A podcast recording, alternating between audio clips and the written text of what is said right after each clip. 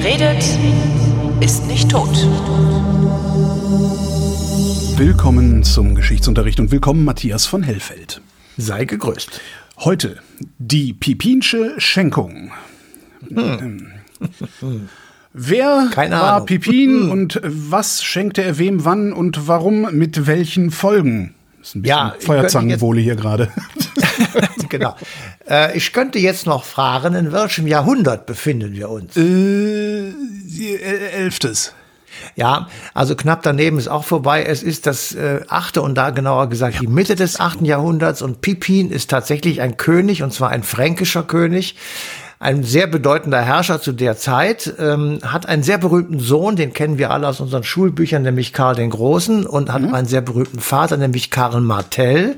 Das war jener, der bei der Schlacht von Tours und Poitiers, der alten Römerstraße 732, die Mauren vertrieben hat, die von Spanien kommend Richtung Zentraleuropa äh, vorgedrungen sind und dann aber in das heißt, Spanien wir, blieben. Wir hatten ja mal eine Sendung dazu, ist lange her. Das heißt, der hat im Grunde verhindert, dass wir hier Mauren geworden sind, ne? Ja, also die, das ist ja, das ist sehr schöne Spekulation. Okay. Ähm, man weiß nicht so ganz genau, was die Mauren eigentlich hier wollten. Äh, verm man vermutet, es ist denen zu kalt gewesen, die wären sowieso wieder Rauben, weggegangen. plündern, morden und brandschatzen. Ja, jedenfalls ist es in der christlichen Ideologie so kolportiert worden. Sie hätten Ah, die ja. Kirchen gebrandschatzt und die Pfarrer aufgehängt und so, also ganz üble Burschen. Ähm, ob das wirklich so war, das steht in den Sternen, aber die Mythologie sagt es so und ähm, wohl an, wir können es nicht beurteilen. Wir sind alle Christen geworden und äh, die anderen sind Mauren geblieben, beziehungsweise Muslime. Und das ist ja auch gut soweit. Aber da wollen wir jetzt nicht abschweifen, sondern eine weitere Brücke bauen. Und zwar, bevor wir uns mit der Pipinschen Schenkung beschäftigen, müssen wir uns mit einem sehr berühmten römischen Kaiser beschäftigen, nämlich mit Konstantin dem Großen. Der regierte rundherum in der Mitte des vierten Jahrhunderts, also 400 Jahre vorher. So, und jener Konstantin, bevor er Kaiser wurde, musste sich mit Kontrahenten auseinandersetzen, die also auch Kaiser werden wollten. Und da gab es wie üblich in der Zeit äh, nicht irgendwie Diskussionsrunden in irgendwelchen Hinterzimmern, sondern es wurde äh, zur Schlacht angetreten und der Sieger wurde dann Kaiser. Und in diesem Falle war es Konstantin, weil er die Schlacht an der Milvischen Brücke im Jahr 312 vor den Toren Roms gewonnen hat.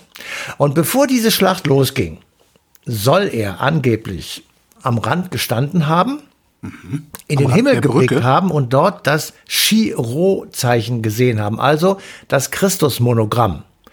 Und neben ihm stand rein zufällig der Bischof Eusebio von Caesarea. Ein wunderbarer Name. Und jener Eusebio, man kann auch sagen vielleicht Eusebio, nicht zu verwechseln mit gleichnamigen portugiesischen Fußballspieler, ähm, sagt ihm den bedeutungsschwangeren Satz in hoc signo vinces. Unter diesem Zeichen wirst du siegen. Und als er dann gesiegt hat, unser Konstantin, hat er das gemacht, was wir in der Geschichtsschreibung als die konstantinische Wende bezeichnen. Also, er hat gesagt, das Christusmonogramm und das Christuszeichen hat mir den Sieg gebracht, also werden wir dieses Zeichen fortan in der Armee führen, als äh, auf den Fahnen und überall, wo man also Wappen drauf tun kann, da kommt jetzt dieses Zeichen hin und wir werden uns dem Christentum zuwenden. Ah, darum Wende, okay. Im Übrigen ist der Konstantin natürlich der Begründer von Konstantinopel, also dem heutigen äh, Istanbul, dem früheren Byzanz.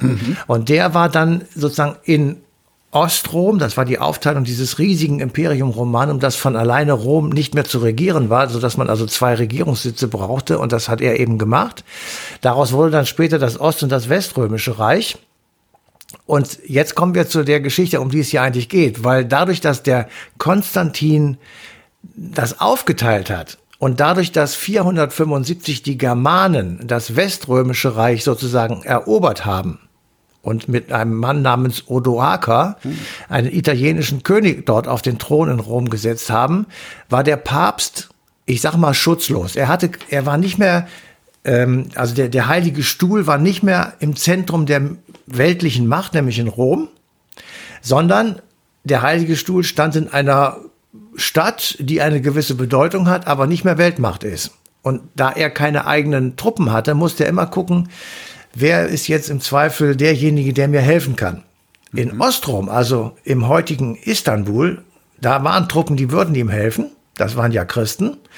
Aber bis die dann in Rom sind, äh, konnte es ja möglicherweise schon zu spät sein. Also, und jetzt kommen wir zu Pipin. Hat äh, im Jahre, sagen wir mal einfach rundherum 750, ähm, der damalige Papst Ausschau gehalten nach jemandem, der ihm sozusagen zur Seite stehen könnte. Mhm. Und hat dann gesagt, ja, das wäre ja der Frankenkönig und der könnte mir jetzt die Langobarden vom Hals halten. Die Langobarden, die siedelten in Norditalien. So, und das macht der Pipin auch. Und jetzt kommen wir zur Pipinschen Schenkung. Also okay. der, der Pipin äh, vertreibt die Langobarden. Der Papst sagt, du bist ein guter Junge. Moment, und, ähm, der, Zwischenfrage hätte ich noch. Wie, wenn, wenn du sagst, der Papst hat jemanden gesucht, der ihm beistehen könnte, wie hat der Papst das gemacht? Hat er gesagt, hör mal, wenn du das machst, dann ist Gottes Segen ja. mit dir oder hat er den bestochen? Ja. Also nein, der hat den, nein, nein, der hat den ganz im Gegenteil, der hat mir noch mal mehr abgerungen, aber die, der, der eigentliche Hammer kommt gleich noch. Aber tatsächlich ist es so, du musst von allem, was du jetzt denkst und weißt, Abstand nehmen mhm. und sagen, es gibt eine völlig andere Weltsicht. Und diese Weltsicht war auch im 8. Jahrhundert, auch ganz besonders dann bei Karl dem Großen, also der ja 40 Jahre später ähm, auf dem Thron sitzt, das ist so eine Art Weltordnung, eine göttliche Weltordnung. Mhm. Also oben irgendwo ist der Gott, äh, der hat sich die Welt ausgedacht, der weiß, wie das hier funktioniert. Das geht über die Schriftlichkeit der Bibel, also da steht drin, wie, wie man sich zu verhalten hat. Die Interpretation dieses göttlichen Willens ist der Nachfolger von Petrus, des Jüngers Simon Petrus der war ja der erste Bischof von Rom, also der erste Papst. Und mhm. jeder, der dann Bischof von Rom wurde, wurde auch gleichzeitig Papst und damit der Verkünder des göttlichen Willens. Mhm. Jetzt hatte der aber keine weltliche Macht und äh, die damalige Welt war halt relativ gewalttätig, so dass der äh, sozusagen der Deal aufkam, der Papst ist der Vertreter Gottes der geistlichen Macht und der gibt den Segen der weltlichen Macht. Mhm. Damit gibt er sozusagen den Willen Gottes weiter. Und der weltliche Herrscher beschützt dafür, sozusagen als Gegenleistung, dass er den geistlichen Beistand hat, er beschützt den Papst. Also er ist auf seiner Seite oder er greift ordnend ähm, in das Geschehen in Rom ein. Das ist durchs gesamte Mittelalter in regelmäßigen Abständen immer wieder passiert. Da wurden Päpste ein- und abgesetzt, da wurde, wurden Wahlen organisiert, eben immer von den römischen Kaisern die äh, ab 1273 aus dem Hause Habsburg kamen. Aber das ist jetzt ein zu aber, weiter Vorwurf. Aber hätte, hätte der Papst dann, aber, aber hätte der Papst dann in diesem Weltbild nicht einfach sagen können, ihr alle seid für meinen Schutz verantwortlich? Sonst gibt's Fegefeuer, weiß nicht. Na, da, aber die Muslime stören sich da ja nicht dran. Also das Ach ist ja, für die ja. kein Problem. Nee, aber, aber alle, ja, okay. Ich meine, ja, alle die Christen. anderen haben nicht, ja, die anderen haben nur politische Ränkespiele gemacht mhm. und äh, das war nicht das, also das war auch ein Problem, aber nicht das Hauptproblem. Okay. Ähm, so, also ähm, das, sonst versteht man das sowieso nicht. Also ich habe ja schon oft gesagt, dass wir hier uns von Popcorn und Chips und Bier verabschieden müssen und auch vom Sofa und einfach versuchen müssen, uns sozusagen in diese 800 äh, 800er Welt sozusagen reinzuversetzen. Ich komme darauf jetzt zurück. Der Pipin also äh, schlägt die Langobarden und hat angeblich dem Papst versprochen, alles das, was er den Langobarden abnimmt an Gelände, wird Eigentum des Papstes. Ja. So. Das ist die angebliche Pipinsche Schenkung. Mhm. Jetzt ist aber die Frage, warum hat er das wohl gemacht?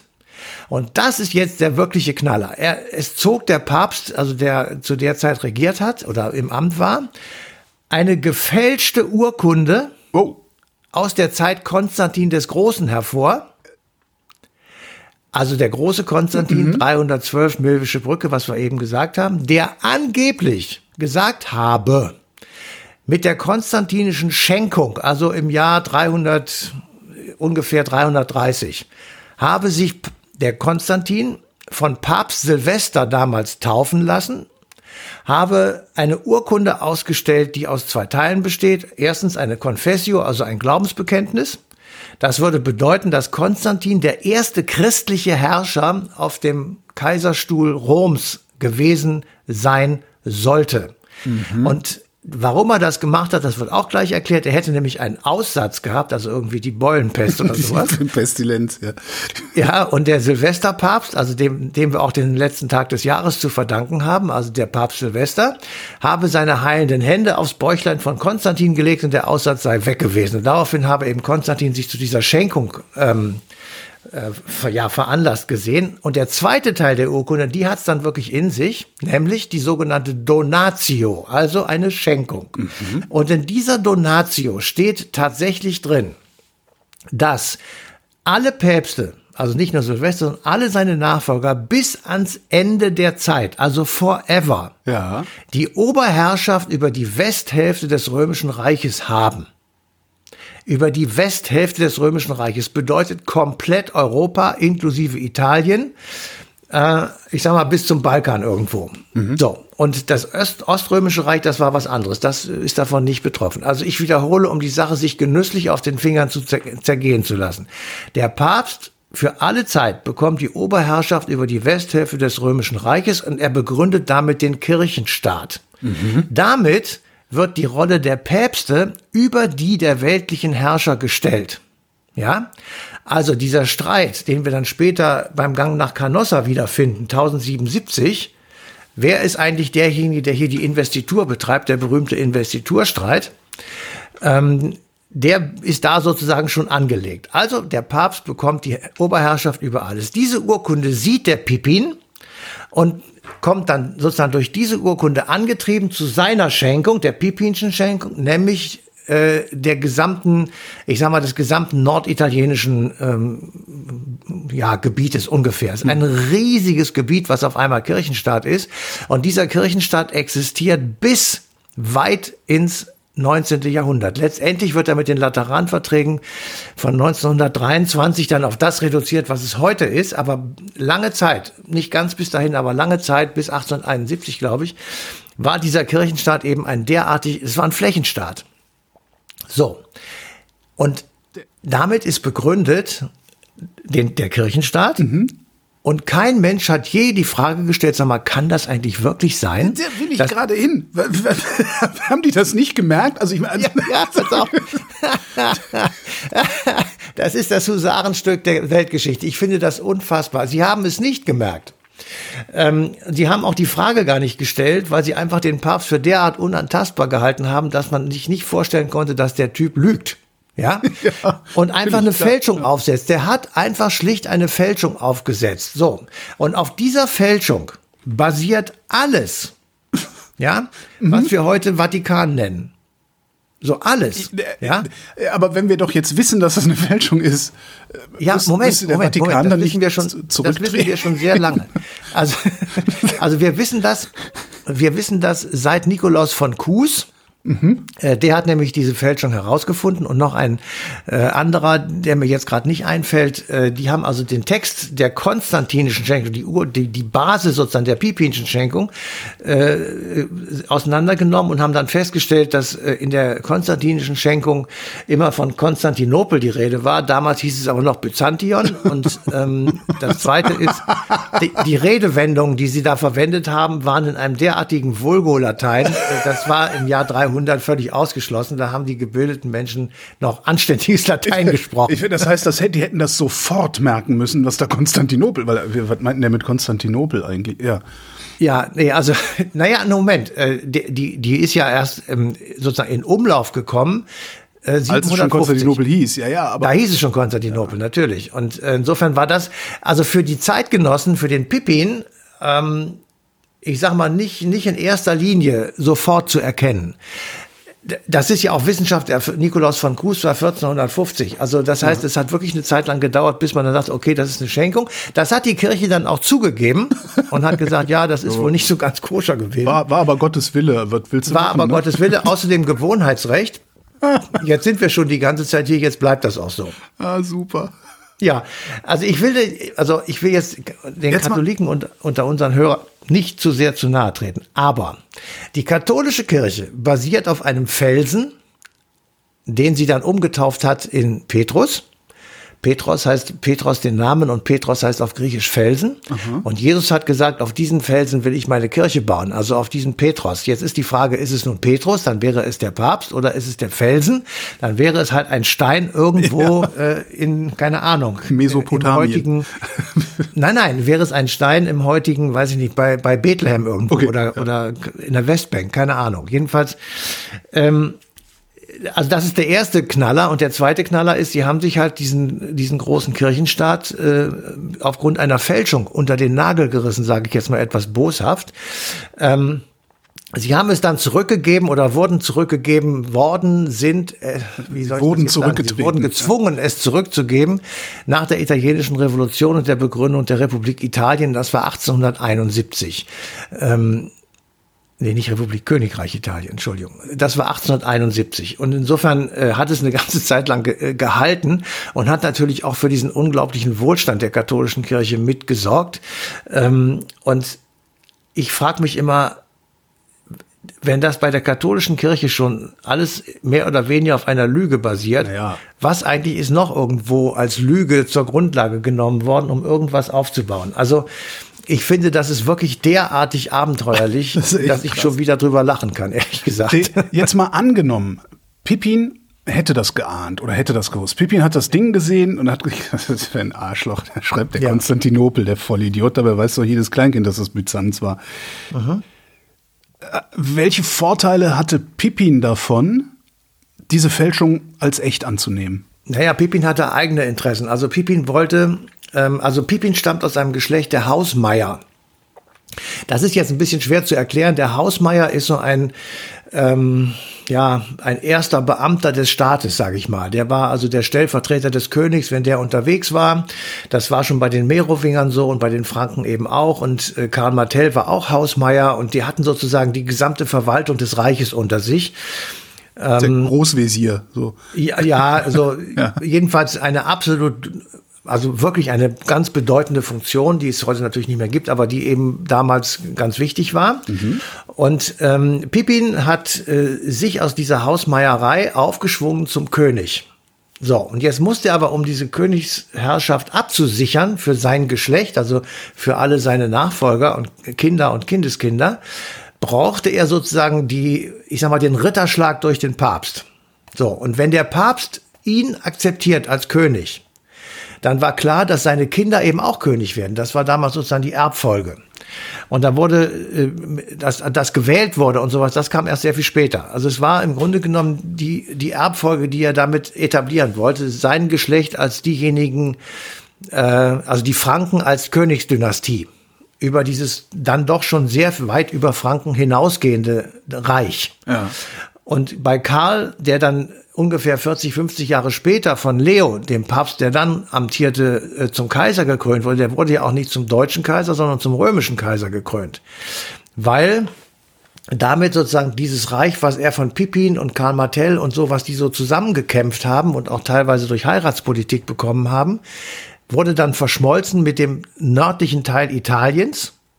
Und damit wurde es eben die Grundlage für dieses riesige äh, Völkergemischreich, mhm. was bis ähm, zum Jahr 1806 als Heiliges Römisches Reich deutscher Nation existierte, in der zeitweilig zwölf Sprachen gesprochen wurden. Und ähm, die, dieser Unfug, der immer gemacht wird, dass das ein deutsches Reich gewesen sei, äh, das hat auch Herr Gauland nicht verstanden. Das ist kein deutsches Reich gewesen, sondern ein römisches, vielleicht noch ein römisch-deutsches, weil eben sehr viele Leute da Deutsche waren in diesem Reich. Aber es gab Kroaten, es gab Italiener, es gab äh, Makedonier, es gab alles Mögliche, was da so rumflitzte und die äh, mit den Deutschen überhaupt nichts am Hut hatten, aber eben unter diesem gemeinsamen Dach vereint waren. Das heißt aber auch doch, dass Pippin, also es ist nicht unwahrscheinlich, dass Pippin genau wusste, was da passiert und sich gedacht hat, oh nö, ist ja, habe ich ja was von.